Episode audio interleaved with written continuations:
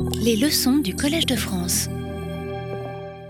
Comme d'habitude, laissez-moi prendre euh, quelques minutes pour vous euh, rappeler les points vraiment essentiels que j'ai développés lors de la dernière leçon pour ceux d'entre vous qui n'auraient, euh, qui peut-être n'étaient pas là, ou des points utiles pour ce que je vais vous raconter aujourd'hui. J'avais terminé mardi passé de vous parler des différentes façons que nous utilisons aujourd'hui pour essayer de trouver, d'identifier ces séquences.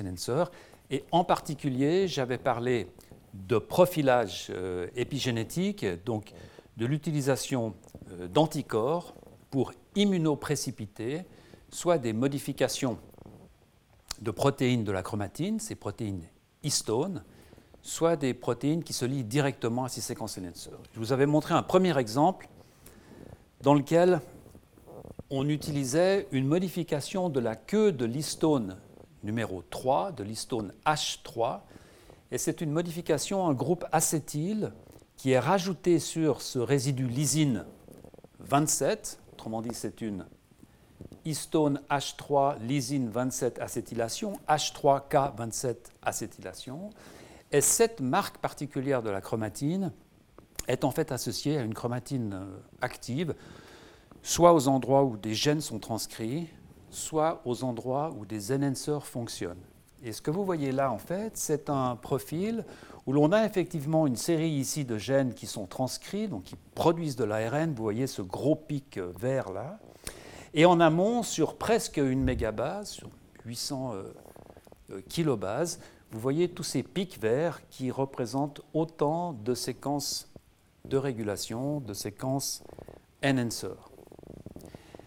Alors la façon dont on produit ces profils, eh bien, j'ai passé pas mal de temps à, la décrire lors de la dernière leçon en utilisant un anticorps qui va reconnaître une protéine liée à l'ADN. On précipite, on immunoprécipite et on va récupérer ce morceau d'ADN que l'on va pouvoir séquencer. Euh, il y a différents types de profils que l'on peut obtenir lorsque l'on regarde une protéine une modification d'une protéine qui est liée à la chromatine, au nucléosome, souvenez-vous, cet ensemble d'histones autour duquel, ce complexe autour duquel l'ADN va faire deux tours, lorsqu'on va regarder des modifications de ces protéines histones, on va avoir des profils qui vont être un peu euh, tassés, parce qu'évidemment, il y a plusieurs nucléosomes qui vont être modifiés, donc on va avoir ces profils un peu touffus, alors que lorsque l'on va immunoprécipiter une protéine particulière qui se lie à une séquence particulière de l'ADN, eh bien, on va obtenir un profil qui est beaucoup plus discret, comme vous voyez là, ici. Chaque pic, chacun de ces pics, euh, en fait, représente euh, une protéine particulière qui va se lier à une séquence particulière, par exemple une séquence enhancer. Alors, je vous avais montré un exemple qui était un des premiers euh, dans la littérature à utiliser cette technique d'immunoprécipitation de la chromatine pour identifier des enhancers c'est une étude faite par le laboratoire de Len euh, Penacchio avec euh, Axel Wiesel et Eddie Rubin.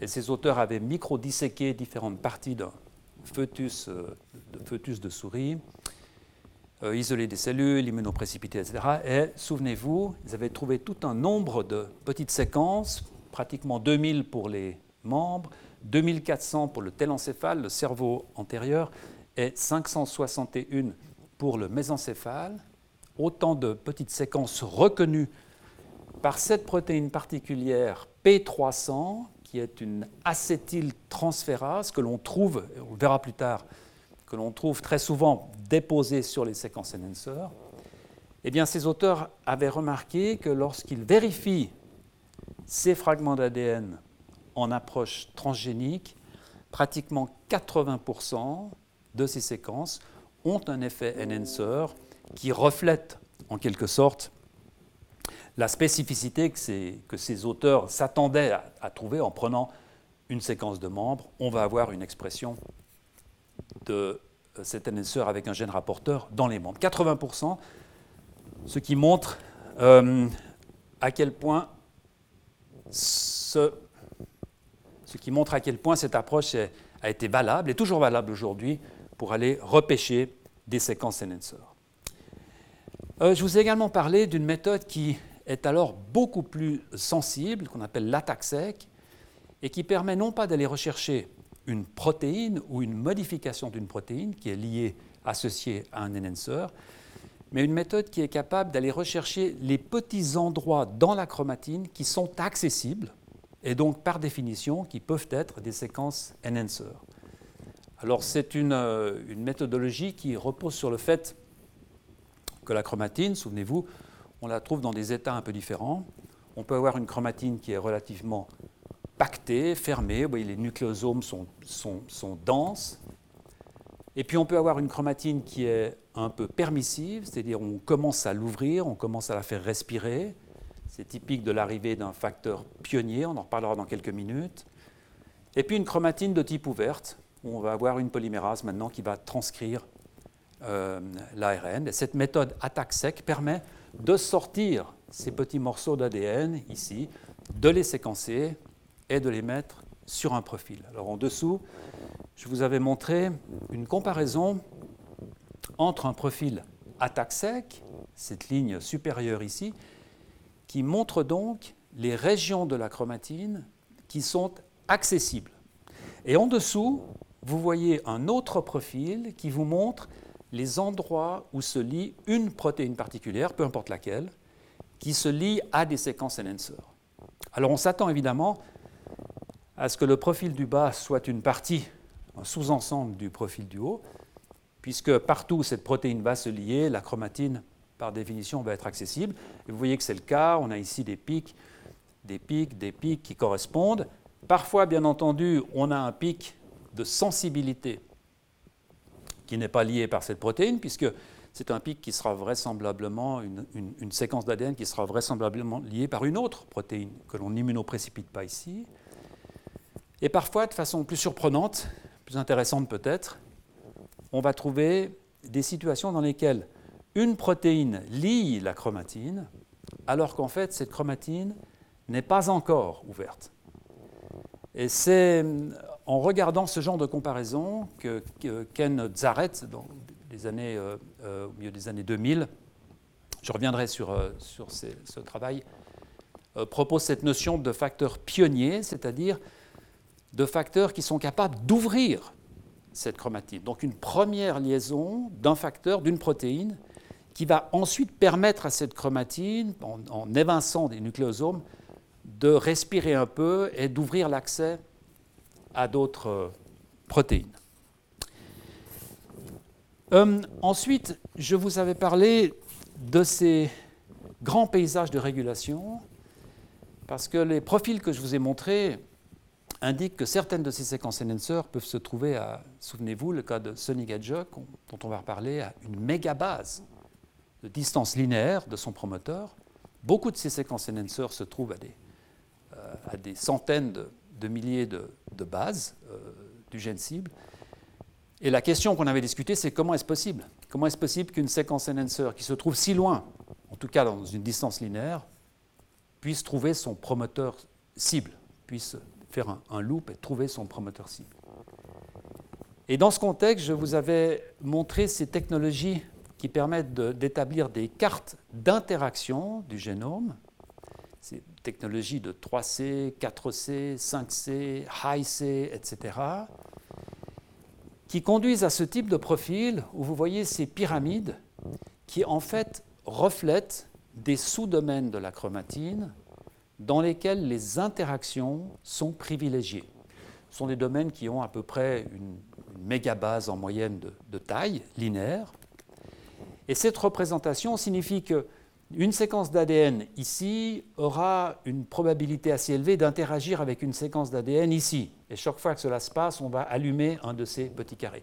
Donc ce sont des espèces de sous-domaines, des petites pelotes de laine en fait, dans lesquelles les interactions sont privilégiées. Par contre, vous voyez que entre ces séquences-là et ces séquences-là, on a très très peu d'interactions, puisqu'on n'allume pas de couleur particulière ici. Donc il faut voir cette structure de la chromatine un peu une sorte de collier de, perles, chaque perle étant un domaine de chromatine qui souvent contient des gènes cibles, des enhancers qui travaillent sur ces gènes, et en quelque sorte ces domaines peuvent restreindre, peuvent favoriser, faciliter les contacts entre ces enhancers et ses promoteurs, puisqu'ils ne peuvent pas contacter ailleurs. Ils sont en quelque sorte contraints de s'auto-contacter à l'intérieur de ces domaines topologiques, ces TAD, comme on les appelle, dont je vous ai parlé euh, la semaine passée. Euh, finalement, euh, je vous ai parlé de, de, régulation à très grande distance comme dérivant justement de cette idée de TAD, car si on revient à cette, à cette vue, de, par exemple, de ces deux grands TAD ici, eh bien, dès lors, on commence à comprendre comment un gène qui se trouverait ici peut contacter une séquence enhancer qui, elle, se trouverait ici, pratiquement à une, une mégabase de distance, alors que cette même séquence promoteur est tout à fait incapable de contacter un enhancer qui se trouverait ici, puisque cet enhancer fait partie de ce domaine de chromatine et ce promoteur de ce domaine de, la chromatine. Et donc, comme exemple de ces interactions à très très grande distance, je vous avais parlé de l'exemple le plus, euh, le plus connu et un des premiers en fait qui a illustré ce, principe d'interaction à très grande distance, qui est donc le gène Sonic Hedgehog, qui est situé euh, à à peu près une mégabase d'une séquence enhancer que l'on appelle le Z, la ZRS. Et cette séquence enhancer est localisée à l'intérieur d'un gène, dans un intron d'un autre gène. Et cette séquence va pouvoir travailler sur ce gène Sonic Hedgehog parce que cette séquence est ce promoteur, le promoteur de ce gène, se trouve aux deux extrémités d'un de ces domaines topologique. Je vous avais présenté deux publications la semaine passée pour illustrer ce, principe. Une par laquelle, euh, au travers de laquelle le, domaine topologique était détruit en quelque sorte, et on perdait ces interactions de façon substantielle. Et l'autre étude dans laquelle des sites CTCF, des sites de liaison à la protéine CTCF, qui est une protéine dont on sait qu'elle organise ces domaines de la chromatine. Certains de ces sites étaient délétés, on les a enlevés par chirurgie génétique, et on s'aperçoit lorsque l'on fait ce genre de, manipulation que dans le, cas, sauvage, le cas normal, contrôle, en présence de ces sites CDCF, en présence de ce domaine topologique, on a dans l'espace une très grande proximité entre cette ZRS et ce gène Sonic Hedgehog, bien qu'il se trouve à une distance linéaire d'une mégabase, alors que dans la situation mutante, on voit que la ZRS s'éloigne de ce gène Sonic Hedgehog, ce qui explique en fait la diminution des contacts et la diminution de l'activation transcriptionnelle. Voilà.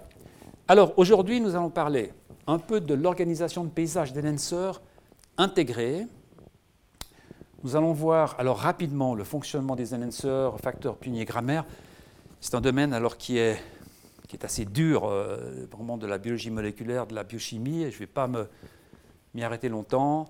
On va parler d'une étude qui concerne l'évolution de ces séquences enhancers, euh, d'où elles viennent, et puis finalement on parlera rapidement de ce que euh, beaucoup de collègues appellent aujourd'hui des enhanceropathies, autrement dit des, des maladies, des pathologies qui sont associées à des enhancers, soit euh, par des mutations, soit par des délétions, soit par des remaniements chromosomiques, etc.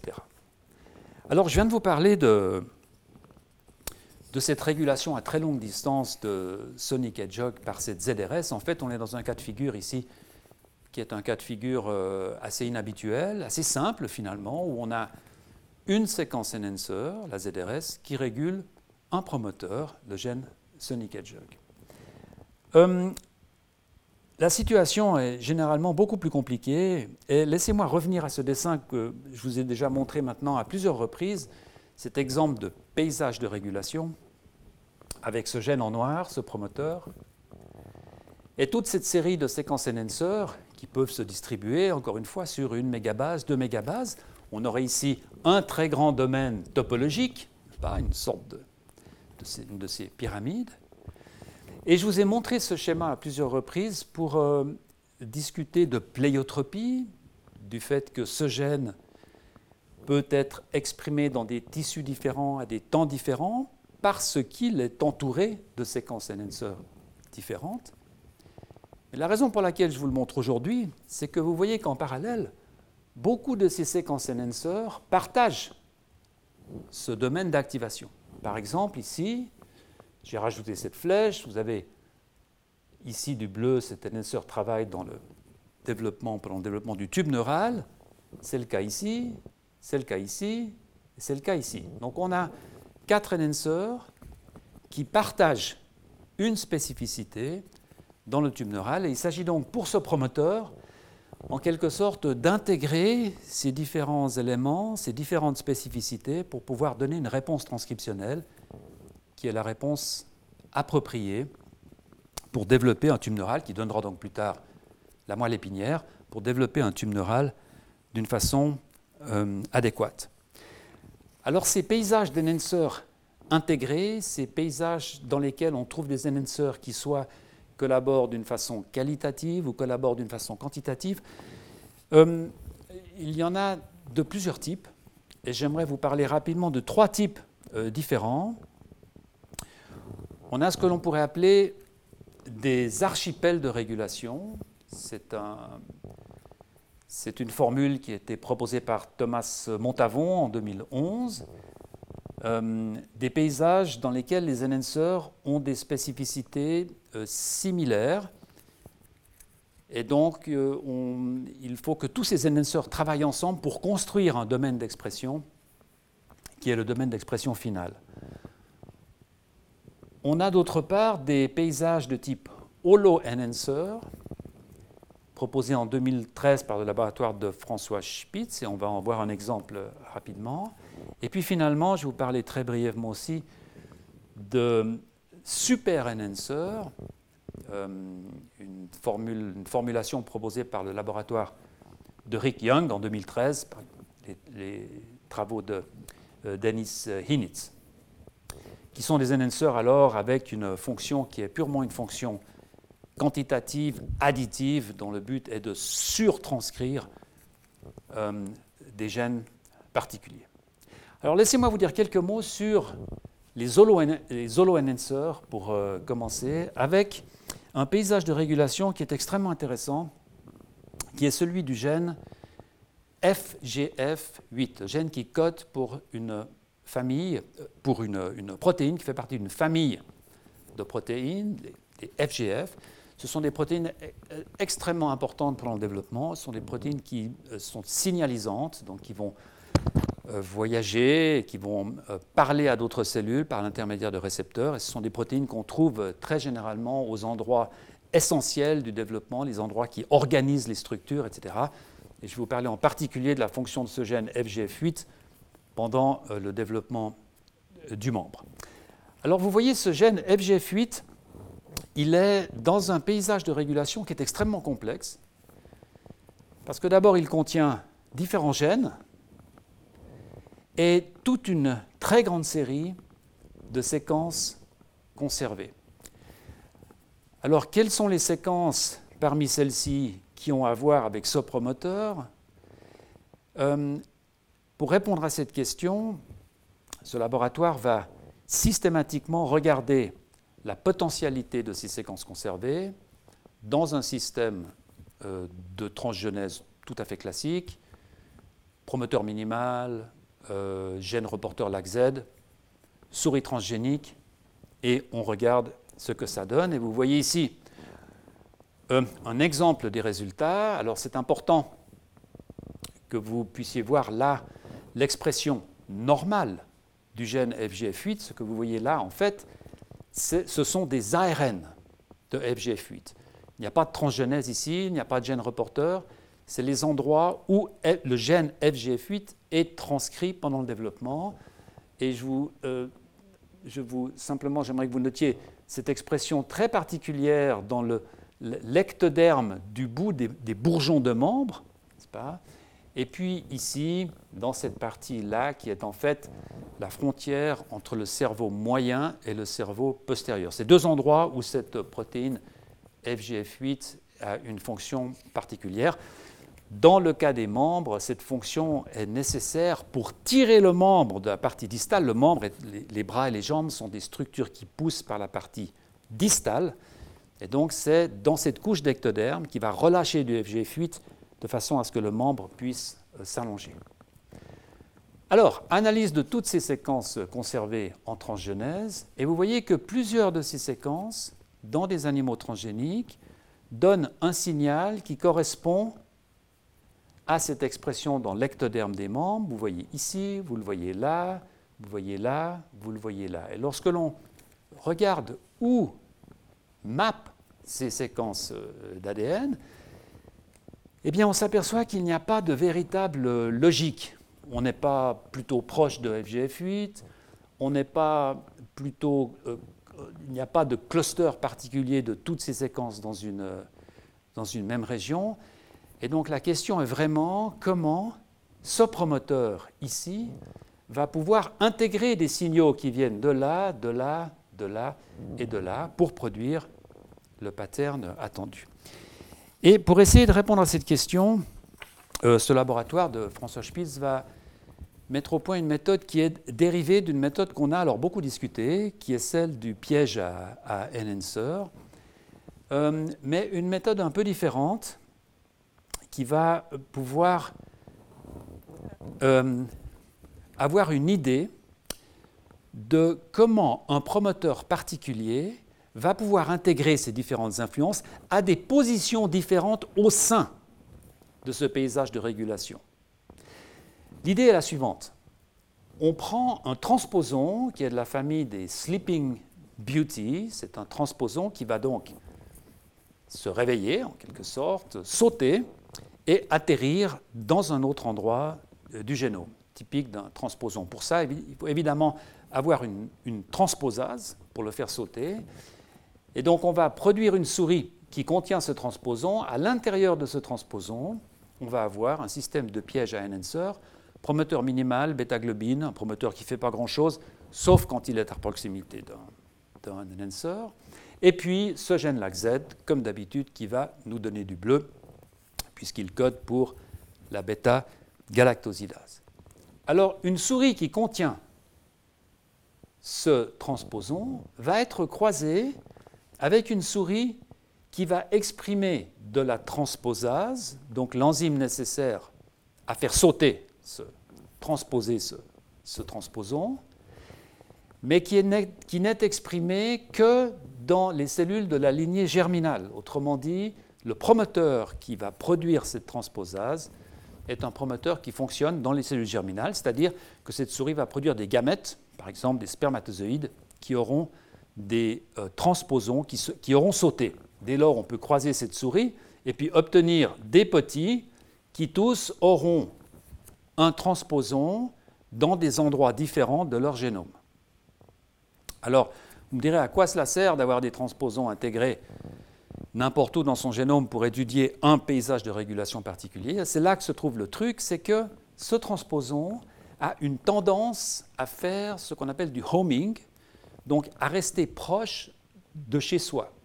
Ce n'est pas un transposon qui fait des, des vols transatlantiques, c'est un transposon qui fait de petits vols locaux et qui va donc avoir une tendance à atterrir à proximité de son point de départ. Et cela, vous allez le voir. Alors ici, on voit la carte génome de la souris avec tous les endroits où ces transposons ont atterri. Chacun de ces endroits est, une lignée de souris euh, séparées, bien entendu. Et lorsque l'on regarde un peu les statistiques, on ne va pas décrire ça en détail, mais regardez simplement ces deux colonnes, on voit que pratiquement 27%, 27% des endroits d'atterrissage de ce transposon sont sur le même chromosome que l'aéroport de départ. Et 14% ont un atterrissage local dans une fenêtre de à peu près 2 mégabases. 14%. sachant qu'une souris va pouvoir avoir euh, peut-être 8, 9, 10 petits, sachant qu'on peut croiser pas mal de souris euh, avec un mâle qui a un transposon qui saute, on peut donc très rapidement obtenir des tas de lignées de souris différentes qui vont avoir des transposons insérés à proximité de leur lieu de départ. Et c'est ce que vous voyez là, de ce, toujours de ce papier du laboratoire de François Spitz, où après avoir inséré un transposon de façon manuelle, de façon euh, par exemple par combinaison homologue, aujourd'hui on le ferait par du euh, CRISPR-Cas9, eh bien, une fois que ce transposon est inséré, on va le faire sauter, et certains transposons vont partir sur d'autres chromosomes, mais une bonne probabilité existe qu'un transposon atterrisse ici, ou atterrisse ici, ou atterrisse là, et par conséquent, on va pouvoir, grâce à ce promoteur minimal, comparer comment le même promoteur à des endroits différents à l'intérieur de ce paysage de régulation va pouvoir intégrer ces différents signaux. Alors vous voyez ici euh, un résultat qui vous montre le gène FGF8, ici toutes les séquences de régulation, quelques-unes des séquences conservées, et sur le haut là, vous voyez les endroits d'atterrissage de ces différents transposons. Et ces images-là vous montrent les patterns qui sont produits par le transposon qui a atterri ici, ici, ici, ici. Et vous voyez que dans ce, cas-là, celui-ci, celui-là, celui-là, celui-là, à chaque fois, le promoteur peut repêcher cette spécificité d'expression dans l'ectoderme du membre. Par contre, cette souris transgénique ici, on voit qu'elle est négative, donc on est en dehors du contexte général dans lequel ces séquences enhancer peuvent imposer cette spécificité à l'ectoderme du membre. Alors c'est résumé sur ces traits de couleur euh, euh, en dessous, où vous voyez maintenant que en jaune, l'AER, c'est euh, comme ça que l'on appelle cet ectoderme du membre, vous voyez que toute cette région-là de là à là est une région dans laquelle un promoteur intégré va en règle générale répondre à cette, à cette régulation. Mais vous voyez que le cas est différent pour l'expression dans le cœur, pour l'expression dans les yeux, ou pour l'expression dont je vous parlais également à la frontière entre le, euh, milieu, entre le cerveau euh, médian et euh, le cerveau postérieur cette frontière-là. Vous voyez que dans ce cas-là, le domaine qui va de là à là, mais il se trouve donc ici une région qui, si on introduit un, un promoteur faible, va pouvoir répondre à cette expression dans l'ectoderme des, membres, mais ne répondra pas à l'expression que l'on trouve à la frontière entre le cerveau moyen et le cerveau postérieur. Donc ce transposon sensor intègre différentes influences de régulation selon son site d'insertion, mais, et c'est là la conclusion un peu décevante, disons, de cette publication, c'est qu'on n'arrive pas à dégager une logique particulière qui serait calculable par un logiciel ou en voyant la distribution de ces enhancers, on pourrait dire voilà, euh, compte tenu de tout ce qu'on sait, ici, le promoteur va intégrer ça, ici, ce promoteur. Non. On est encore en train de rechercher cette calculabilité, en fait, de la distribution des, des et la façon dont ces promoteurs sont capables d'intégrer ces, ces différentes euh, influences de régulation. Et au final, on arrive avec cette image qui est que le patron final, le patron d'expression finale de ce gène FGF8 est en fait filtré par rapport à l'addition de toutes les séquences qui sont repêchées par ce transposant sensor. Autrement dit, il y a des mécanismes de filtration. Ce promoteur est capable de dire voilà, je prends ça, mais je ne prends pas ça. Dans ce cas particulier, je vais prendre ces influences, mais je vais rejeter ces influences et cela conduit à ce patron d'expression, alors qu'en fait, si l'on regardait la présence de toutes ces séquences enhancers, on aurait plutôt tendance à proposer cette distribution-là pour l'expression du gène FGF8. Voilà, un autre type de paysage d'enhancers intégrés, c'est euh, les super enhancers. Alors les super enhancers, euh, c'est un concept proposé par le laboratoire de Rick Young en 2013, euh, suite au travail de Dennis Hinitz. Et ce sont simplement des clusters d'enhancers qui collaborent pour donner une, une stimulation transcriptionnelle maximale. Alors ce qui fait ces clusters d'enhancers euh, euh, assez hein, spéciaux finalement, c'est que vous voyez que la distance dans laquelle on trouve ces clusters est assez faible. On est dans des 30 kilobases, 40 kilobases, on est très loin de, de la mégabase ou des centaines de, kilobases dont je vous parlais pour euh, les différents exemples que je vous ai euh, donnés. Ici, on est vraiment dans une grande concentration de séquences enhancers sur un petit espace dont le but principal vraiment est d'allumer le gène avec une intensité maximale. Alors ce que vous voyez sur la gauche ici, c'est en fait ce que les auteurs appellent un enhancer classique, vous voyez ici des, immunoprécipitations chip sick, on a décrit plusieurs fois, avec des facteurs de transcription. Et vous voyez un enhancer, là, relativement classique, avec un pic, un pic resserré, etc. Et sur la droite, vous voyez ce qui se passe au niveau d'un super enhancer en regardant la position de ces mêmes protéines. Vous voyez qu'on a un cluster de liaison pour la protéine OCT4, SOX2, NANOG, KLF4. Vous voyez, chaque fois ici, on a euh, un enhancer, un autre enhancer, un autre enhancer qu'on a mis ensemble, qui ont été poulés ensemble pour donner une réponse transcriptionnelle euh, maximale.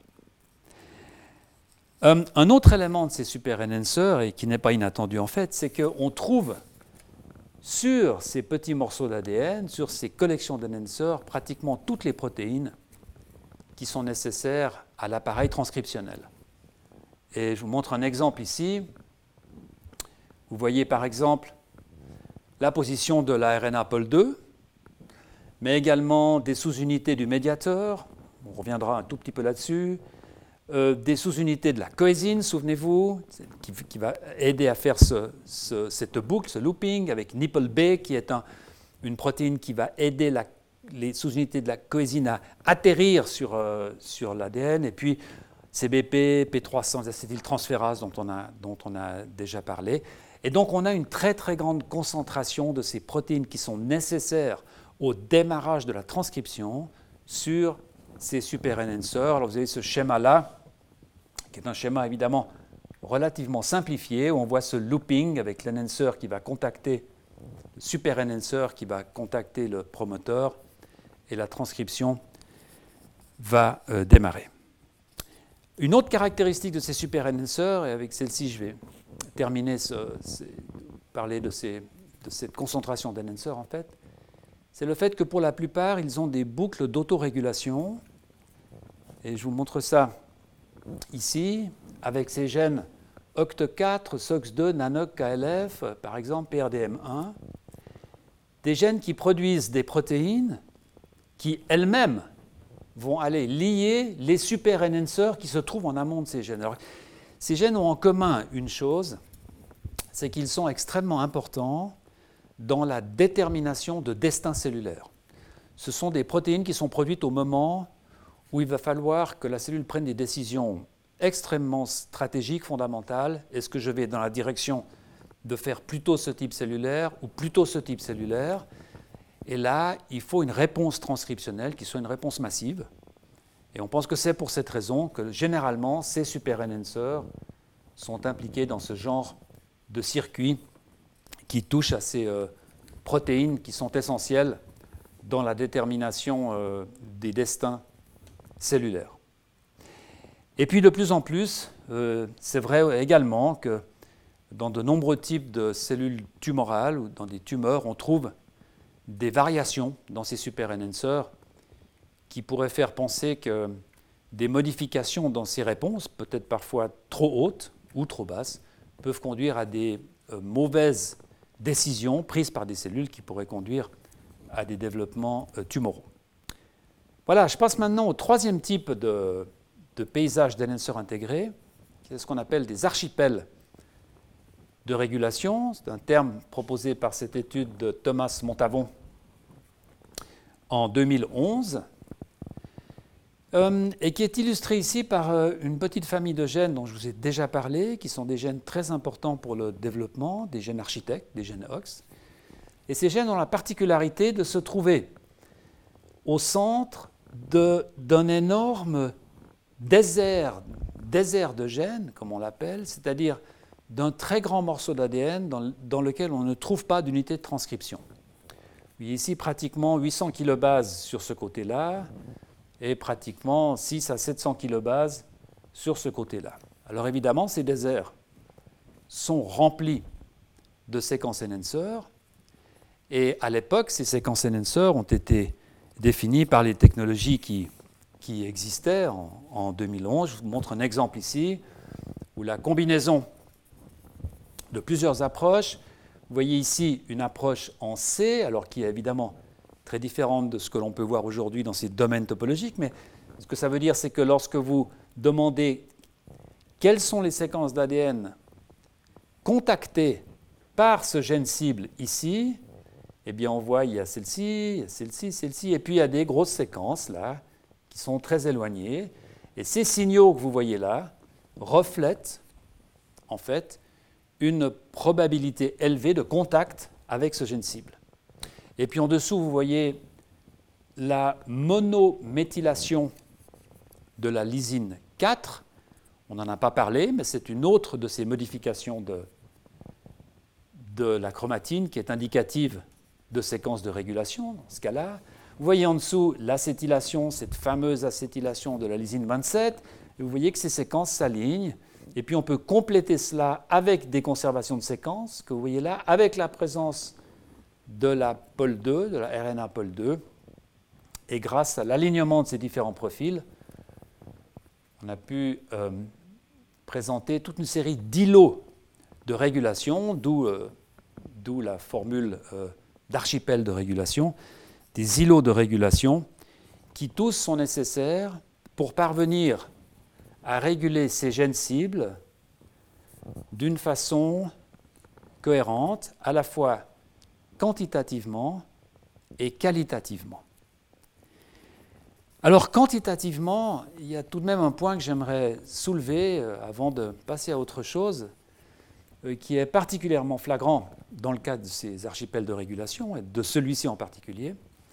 C'est une étude récente faite par Rita Amandio, et qui montre une approche génétique avec les outils actuels. C'est une publication très récente.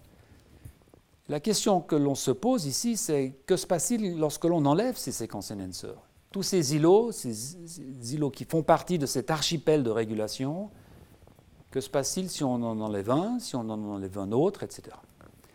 Et vous voyez ici que lorsqu'on enlève, lorsqu'on produit une souris dans laquelle cet îlot est absent, on l'a coupé, on fait de la microchirurgie génétique par CRISPR-Cas9, eh bien en fait, la transcription ne descend pas, en tout cas à un niveau qui est détectable. En d'autres termes, rien ne se passe. Et quand on enlève ce deuxième enhancer ici, dans une autre souris, eh bien pareil, rien, rien ne semble se passer non plus. Et puis pareil pour celui-ci, et puis pareil pour celui-ci. Par contre, lorsque l'on enlève ces quatre séquences enhancers d'un coup, alors là, l'activité transcriptionnelle des gènes cibles va être diminuée de façon substantielle. Et c'est un point qui devient de plus en plus fréquent, en fait, lors de l'analyse de ces euh, paysages de régulation, et qui montre que, en fait, on ne connaît pas tout encore de la façon dont ces enhancers fonctionnent, et qu'il existe une très grande une très grande résilience fonctionnelle de ces séquences. Ces séquences sont toutes très importantes, mais lorsqu'on les enlève une par une, on ne voit pas forcément cette importance parce que le système est robuste et peut probablement s'accommoder de l'absence de certaines de ces régions enhancers. Voilà, j'aimerais maintenant vous parler du fonctionnement des enhancers, alors rapidement, des facteurs pionniers et de la grammaire de ces enhancers. Alors, euh, facteur pionnier, vous vous souvenez, on a parlé de, chromatine euh, compacte, de chromatine qui n'est pas permissive, avec des nucléosomes qui sont empaquetés. Et à l'origine, un facteur va devoir euh, attaquer ces, structures de nucléosomes pour pouvoir en enlever, enlever un nucléosome, et puis faire en sorte que cette chromatine commence un peu à respirer pour donner l'accès, en fait, donner une trace, un trace la route, pour que d'autres facteurs puissent venir s'engouffrer et reconnaître des séquences qui ont été euh, mises à jour. Et c'est euh, ce concept de, de, facteur pionnier qui a été proposé, comme je vous le disais, par Ken Zaret dans les années 2011. Alors ce facteur pionnier, une fois ayant accompli son, œuvre, une sorte de, cheval de Troie, hein, de, pouvoir sortir ce nucléosome, euh, eh bien, d'autres facteurs vont se lier, vont arriver des protéines qui vont modifier les histones, souvenez-vous, modifier les histones, et c'est ce qui va nous permettre de voir où se trouvent ces, protéines. Et puis ensuite, euh, formation d'une boucle et démarrage de la transcription. Donc reconnaissance par un facteur pionnier, modification locale de la chromatine, liaison d'autres facteurs, l'enhancer devient actif, contact avec le promoteur, activation de la transcription.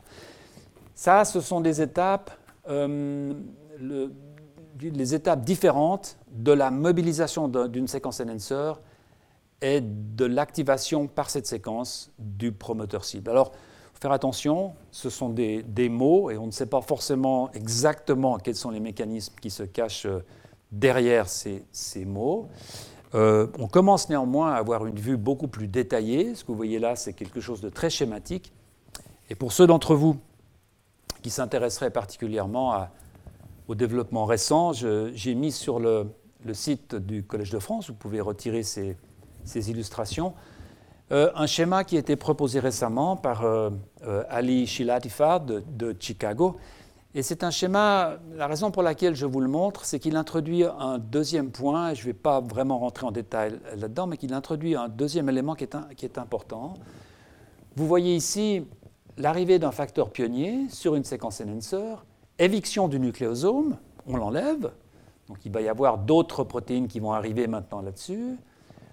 Mais vous voyez également que le promoteur, qui sera plus tard la cible de cet enhancer, n'est pas non plus dans un état euh, de pactage complet. On voit que ce promoteur est en quelque sorte primé, il est déjà relativement prêt à être stimulé avec une polymérase qui est en pause, qui fabrique un tout petit ARN de pas grand-chose en fait, mais le système n'est pas un système dormant, c'est un système qui est prêt à être activé. On va donc avoir formation de cette boucle avec, vous voyez ici, la coésine, etc. Et puis il va y avoir modification supplémentaire de l'ARN polymérase. Et puis finalement, cet ARN polymérase va démarrer et va transcrire le gène en question. Et donc si vous souhaitez avoir plus de détails, vous trouverez euh, ces images et les références sur le site du Collège de France. Alors, lorsque l'on parle de liaison de ces protéines sur une séquence enhancer, par exemple ici, ces trois protéines sur ces séquences enhancer, il y a différentes façons qui sont observées par lesquelles ces protéines peuvent se lier, ce qu'on appelle la grammaire des, des enhancers. Et je vous montre trois façons ici. Il y a ce qu'on appelle un, un c'est-à-dire une structure où ces séquences, on a un alignement de séquences d'ADN qui toutes sont reconnues par une protéine à haute spécificité Vous voyez ici, cette protéine est liée là, là, là, là. Cette protéine-là ne pourrait vraisemblablement pas lier cette séquence-là et vice-versa. C'est ce qu'on appelle une structure en, en en une structure qui est complémentaire, avec des liaisons coopératives, et dont l'activité requiert l'ensemble des facteurs. Et puis on a un autre type, qui est un type d'enhancer en panneau d'affichage, où cet enhancer va proposer certaines séquences de liaison, mais toutes ne seront pas utilisées selon le contexte, selon le type cellulaire, selon le moment de développement. Donc on va avoir euh, parfois ces deux protéines liées, parfois ces trois, parfois euh, une, etc.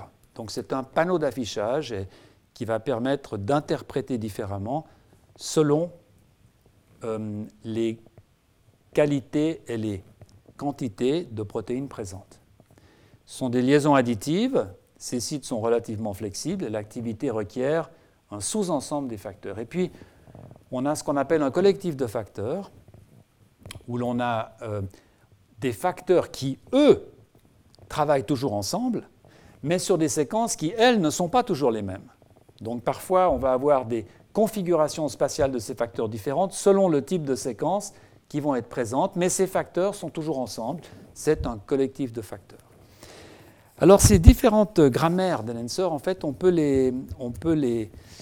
euh, s'en douter en regardant simplement les conservations de séquences, puisque dans un cas, dans le cas d'un enhancosome, on peut relativement sûrement euh, euh, prévoir que ces séquences seront très hautement conservées. Et c'est effectivement le cas. Vous voyez ici, dans le cas d'un enhancosome, on a généralement des séquences d'ADN, lorsqu'on les compare entre espèces, qui sont extrêmement conservées, puisque chacune de ces séquences va être liée avec une très haute spécificité par des protéines différentes. Par contre, dans le cas d'un panneau d'affichage ou d'un collectif de facteurs, on va avoir des alignements de séquences entre espèces qui seront, euh, par définition, moins conservées. Et donc, l'observation simple du niveau de conservation de séquences peut déjà donner quelques indications sur le mode de fonctionnement d'une séquence enhancer. Alors laissez-moi maintenant parler un tout petit peu de l'évolution de ces séquences enhancer. Euh, je vous en ai déjà parlé, évidemment, à plusieurs reprises. Je vous en ai parlé au travers d'une approche que l'on pourrait appeler une approche par cas particulier. Souvenez-vous, je vous ai parlé par exemple de cette différence dans la pigmentation des mouches qui peut être euh, produite par une régulation différente d'un gène qui s'appelle yellow par deux enhancers qui sont utilisés de façon un peu différente. Et puis je vous ai parlé de, l'épinoche avec ces, épines-là qui sont perdues lorsque un des enhancers présents dans le paysage de régulation d'un gène qui s'appelle PITX, PITX1, quand cet enhancer est perdu. Mais évidemment, toutes ces approches sont des approches par cas particulier, où l'on va essayer de comprendre ce qui se passe à un locus génétique euh, particulier, plutôt que d'avoir euh, une vue relativement globale de ce qui se passe, de ce qui s'est passé en termes d'évolution de ces séquences enhancer. Et hum, une des études, une des premières études euh, au niveau génomique, qui donne des, indications sur l'origine potentielle de ces séquences enhancer. C'est une étude compliquée qui vient du laboratoire de Duncan, euh, et de Paul euh, Flitschek. C'est une étude publiée en 2015 dont je vais vous parler relativement brièvement et le plus simplement possible. Alors, ce que ces auteurs font, c'est en fait de sélectionner 20 espèces de mammifères.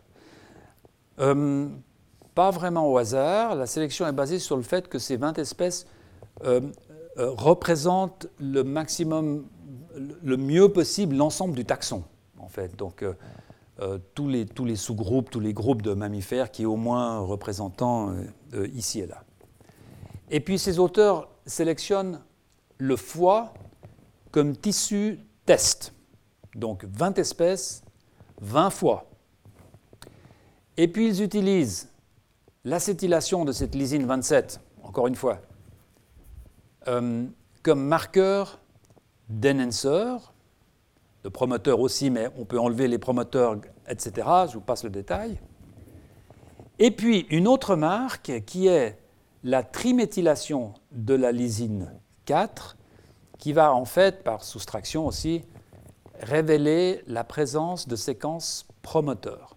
Donc, ces collègues se retrouvent avec 20 espèces de mammifères, le foie, rien d'autre, 20 fois, avec un chip sec, une immunoprécipitation, des séquences enhancer par cette modification, et une immunoprécipitation des séquences promoteurs par cette modification. Et le premier résultat qu'il montre est en fait un résultat quantitatif. Vous voyez qu'il euh, trouve à peu près 22 500 séquences de type enhancer et 12 500 séquences, 12 500 séquences de type promoteur. Attention, ce sont des séquences actives. Hein, il, y a plus, il y a plus que 12 500 promoteurs dans, une cellule de foie, mais il y en a 12 500 qui fonctionnent. De la même façon qu'il y a 22 500 séquences enhancer qui semblent fonctionner dans euh, le foie. Alors une fois ces séquences euh, déterminées, eh bien, ces auteurs se demandent dans quelle foie on trouve quelle séquence, lorsque l'on regarde un arbre phylogénétique, et en fait ils voient que la plupart de ces séquences, la plupart de ces séquences se trouvent dans les 20 espèces, une grande partie de ces séquences euh, se trouve dans les 20 espèces euh, de mammifères, une grande partie de ces séquences. Mais il trouve aussi des séquences, promoteurs ou enhancers, qui sont spécifiques à des sous-groupes particuliers. Vous voyez par exemple que dans ce cas-là, à ces locus-là, on trouve des signaux que l'on ne va pas trouver dans tous les autres mammifères. Or, si l'on regarde quels sont ces mammifères, on s'aperçoit que ce sont exclusivement les primates. Donc cette étude permet d'obtenir un certain nombre de séquences enhancer fonctionnelles et de séquences promoteurs fonctionnelles qui sont spécifiques aux primates, donc qui sont apparus, on voit en gros à peu près il y a une cinquantaine de millions d'années. De la même façon, ils vont trouver d'autres séquences qui, elles, ne vont pas être présentes dans les primates et les autres mammifères, mais qui, elles, correspondent à ce groupe qui sont les carnivores. Donc on va également trouver des séquences enhancer actives ou des séquences promoteurs actives dans le foie. On ne parle toujours que du foie. Ici, on ne parle pas du cerveau. La situation serait beaucoup plus compliquée. Dans le foie, qui sont, qui apparus probablement à la base ici de l'apparition des carnivores, donc encore une fois entre moins 50, euh, à peu près moins 50 euh, millions d'années. Donc ce sont des signaux spécifiques aux carnivores. Alors ces auteurs ensuite se posent la question de la relation entre la conservation des séquences promoteurs et leur fonctionnalité. Autrement dit, Parmi toutes ces séquences promoteurs, parmi toutes les séquences promoteurs conservées qui sont alignables entre ces différentes espèces, combien d'entre elles fonctionnent comme promoteurs et dans quelles espèces? De façon similaire, parmi toutes les séquences enhancer alignables entre ces espèces, combien de ces séquences effectivement actives, sont des enhancers actifs, et dans quelles espèces? Et le résultat, vous le voyez sur ce graphique, qui, là encore, est pas hyper simple à comprendre, mais pas si compliqué que ça finalement. Ce que vous voyez là, en fait, cette ligne, c'est un chromosome, c'est le chromosome 1. Et ce que vous voyez dans l'axe des Y, ici, ce sont les 20 espèces, là, et les 20 espèces en bas. En haut, en bleu, promoteur, en bas, en jaune, enhancer. La hauteur des barres ici indique la conservation fonctionnelle d'un promoteur. Autrement dit, lorsque vous voyez cette ligne ici, eh bien, elle vous dit que cette séquence-là, c'est une séquence promoteur qui fonctionne dans 18 des 20 espèces. D'accord? Cette, cette, barre ici est une séquence promoteur ici qui fonctionne dans 12 de ces 20 espèces. D'accord?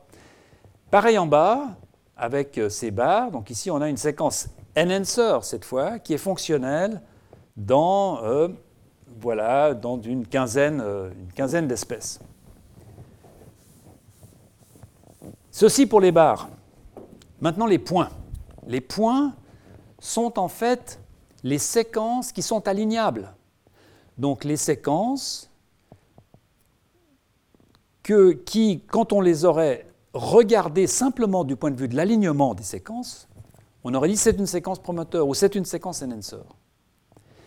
Et on voit que dans le cas des promoteurs, il y a peu de séquences alignables, donc peu de séquences présentes à des endroits promoteurs que l'on peut aligner en comparant les ADN, qui sont alignables. Ce sont les mêmes séquences, eh bien, il y a très peu de ces séquences qui ne sont pas des promoteurs actifs. Pas? Mais regardez pour les enhancers en fait, il y a énormément de points qui vont dans ces parties-là, et les barres sont plus courtes. Donc cela veut dire que beaucoup de séquences enhancer qui sont déterminées par comparaison de séquences.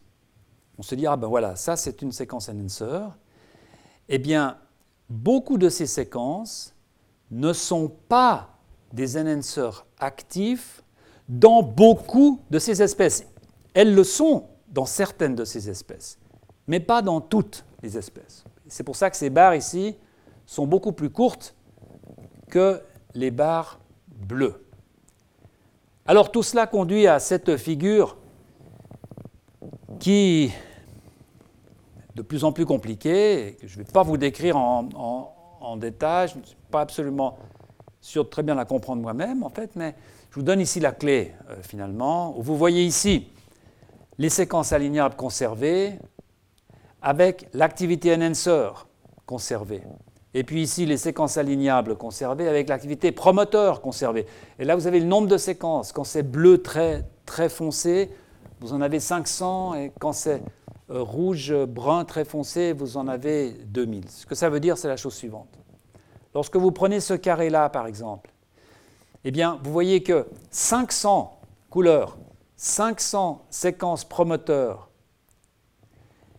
qui se trouvent en comparaison de séquences dans 12 espèces fonctionnent dans 12 espèces. D'accord?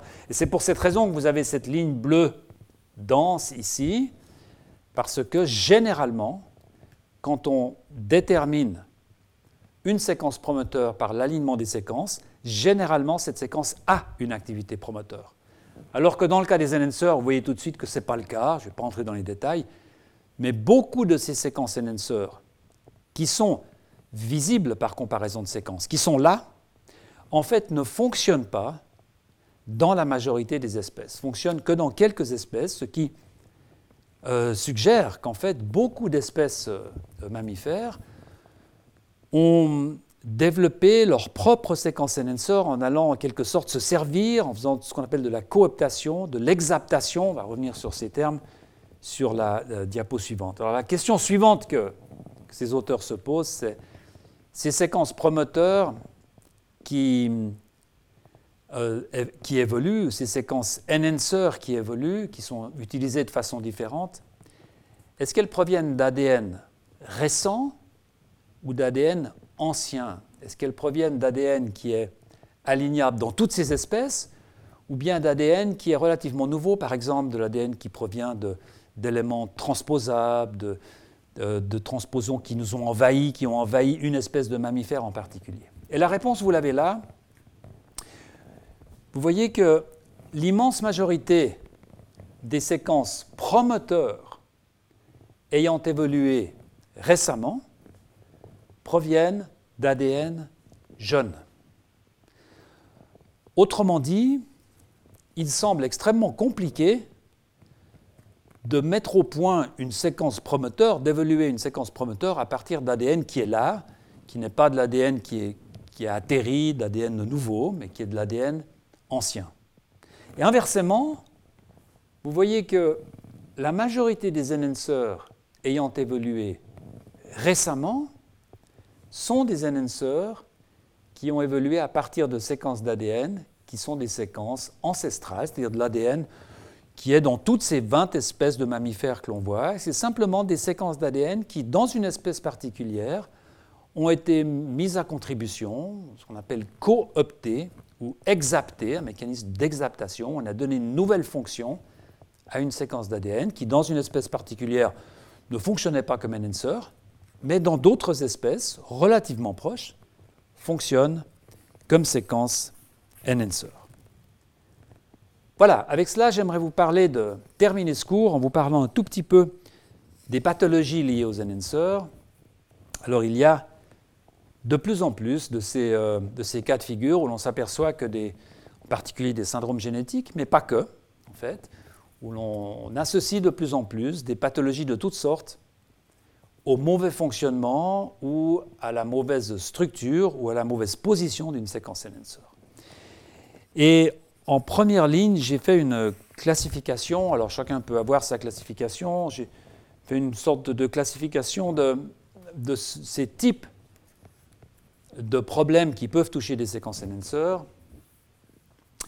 Alors il y a premièrement des mutations qui ne sont pas dans les séquences enhancers elles-mêmes, mais qui sont dans des protéines que l'on trouve très souvent sur les séquences enhancers. Là, je ne parle pas d'une protéine qui va aller reconnaître spécifiquement une séquence enhancer particulière. Je vous parle de protéines qui sont là de façon systématique, qui sont utiles au fonctionnement de l'enhancer, par exemple CBP, P300, etc. Il y a des mutations dans la séquence des enhancers qui vont faire que certaines protéines ne vont pas pouvoir se lier. Il y a des délétions ou des duplications, c'est-à-dire quand il y a trop de séquences enhancers ou pas assez, qu'on en perd une. Et puis il y a de plus en plus des grands remaniements chromosomiques qui font que ces séquences enhancers ne sont pas forcément perdues, elles sont replacées, la topologie euh, varie, et hum, on place ces séquences enhancers à des endroits à partir desquels elles ne peuvent plus travailler sur leur gène cible, ou elles vont prendre un autre gène comme cible, ce qui n'est pas, euh, ce qui n'est pas euh, quelque chose que l'organisme va, apprécier en fait. On va avoir un phénotype par gain de fonction, on va gagner une fonction qu'on ne souhaite pas gagner, ou bien un phénotype par perte de fonction. Dans ce cas-là, on va perdre une fonction qui est essentielle. Alors laissez-moi dire un tout petit mot, peut-être pas sur le premier cas de figure, parce que hum, ça ne touche pas vraiment à la structure ou à la distribution, à la topologie des enhancers, mais sachez simplement qu'il y a de plus en plus de syndromes qui sont euh, découverts qui touchent ces protéines qui sont absolument nécessaires au fonctionnement des enhancers.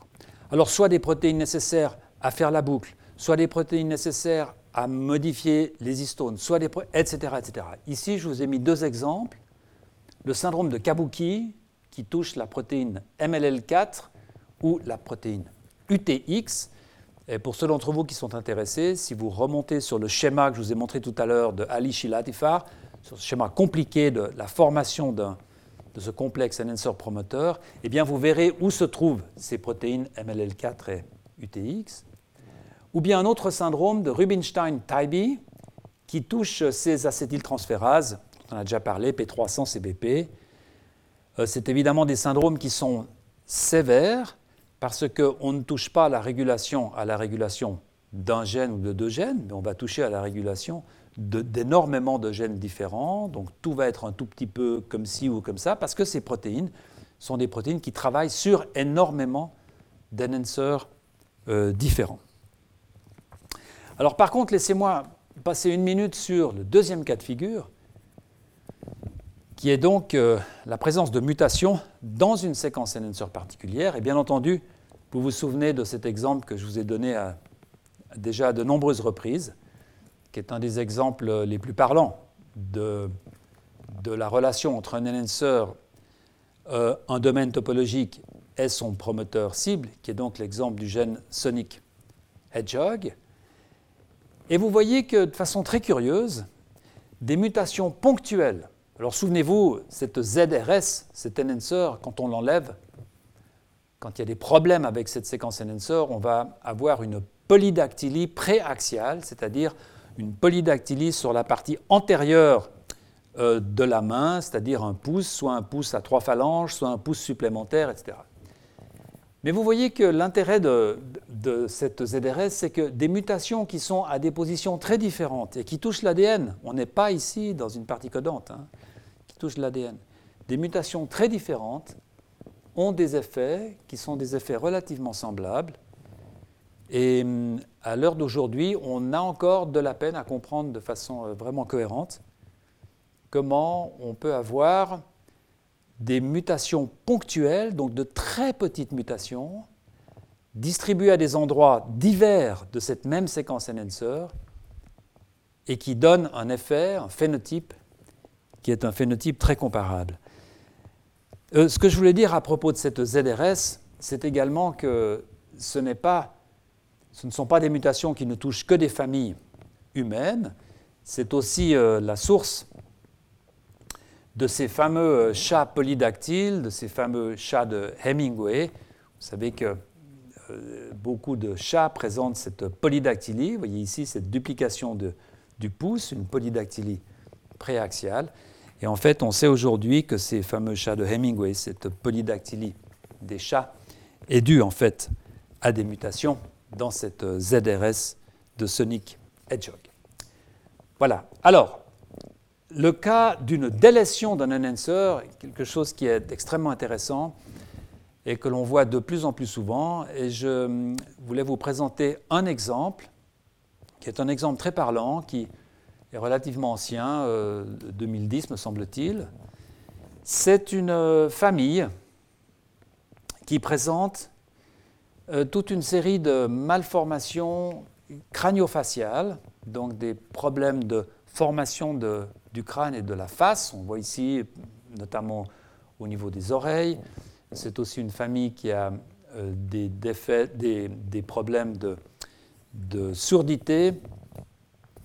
Et hum, le laboratoire de Cynthia Morton euh, cartographie cette mutation et trouve que c'est une grande inversion de l'ADN. Vous voyez ici, INV du chromosome humain 7, c'est une inversion entre ces, points-là.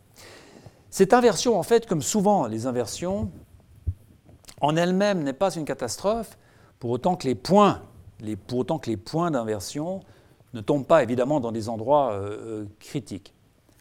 Mais dans ce cas particulier, cette inversion, vous voyez ici le pédigré de cette famille, donc transmission génétique, dans ce cas particulier, on s'aperçoit que cette inversion, en se créant, a enlevé un morceau d'ADN, cela arrive assez souvent.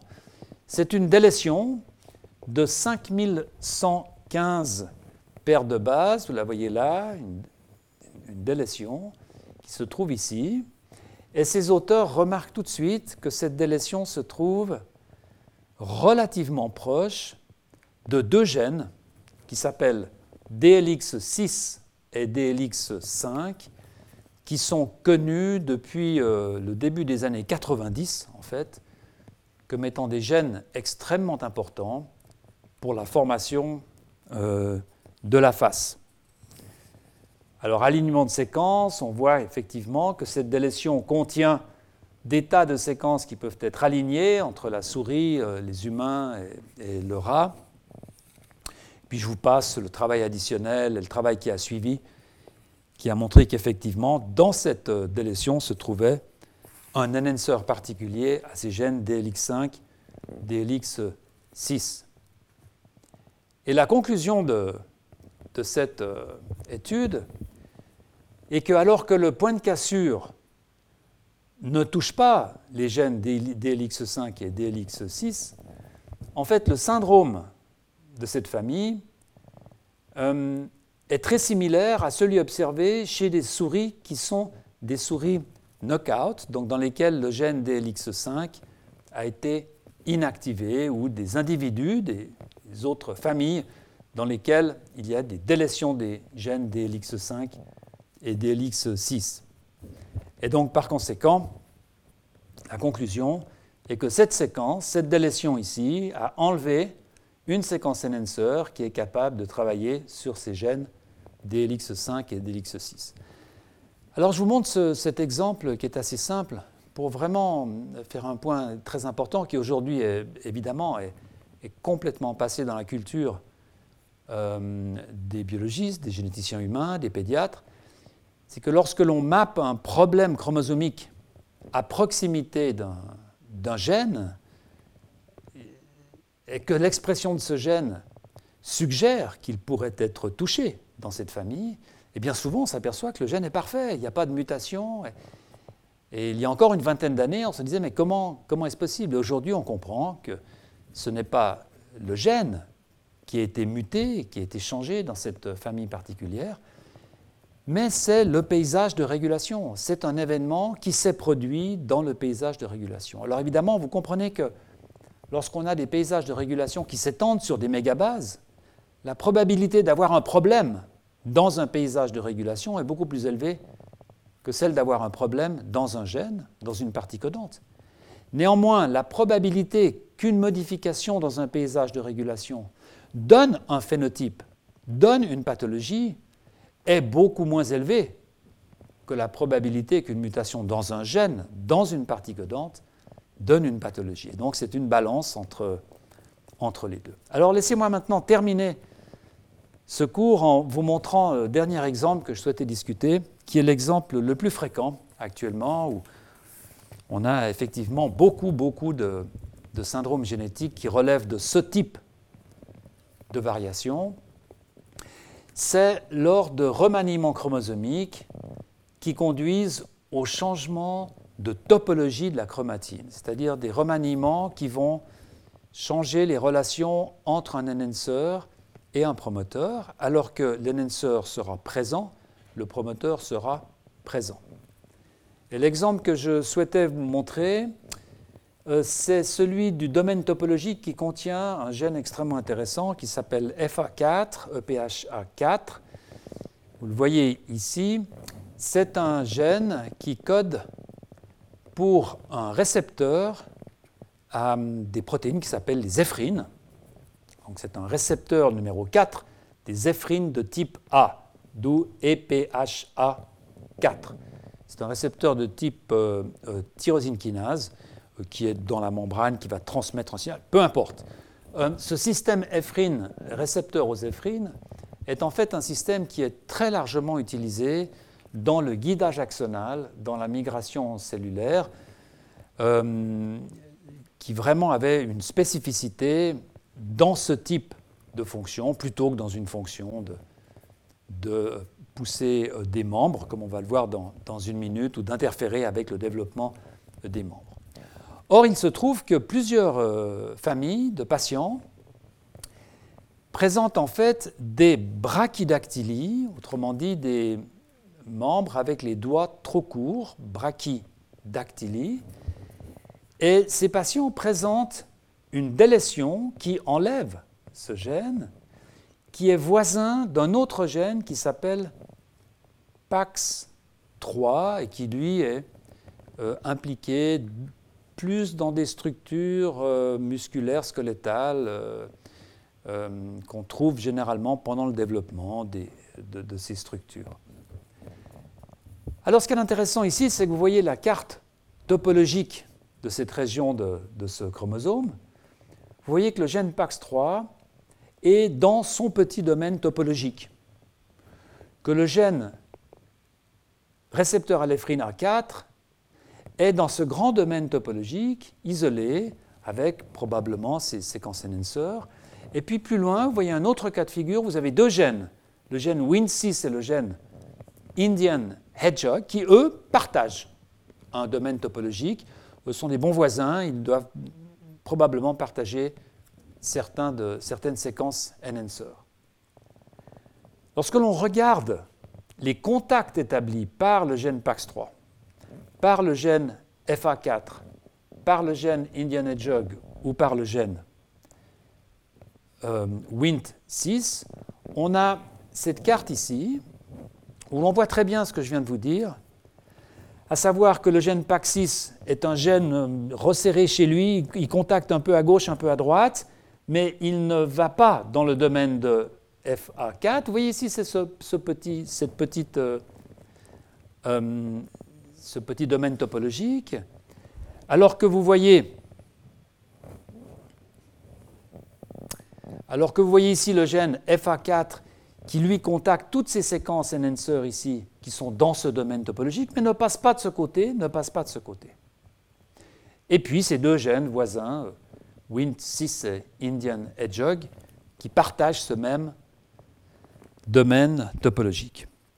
Alors, cette étude, qui est une étude qui vient du laboratoire de Stéphane Mundlos et d'Axel Wiesel, étude faite par Dario Lupianes, en fait, euh, est une étude qui consiste à essayer de reproduire ces délétions dans le système murin, chez la souris, pour pouvoir analyser ce qui se passe, ce qui évidemment est difficile à faire avec du matériel euh, humain.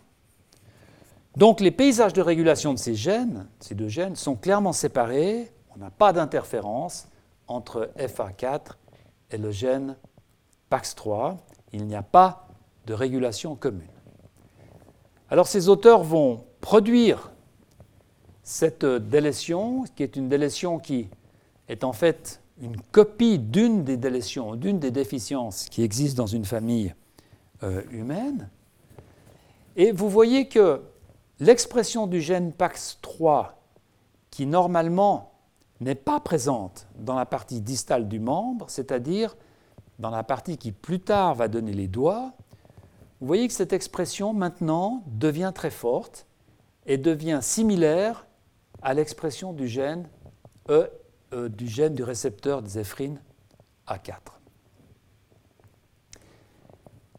Et ce qui se passe en fait, c'est la chose suivante.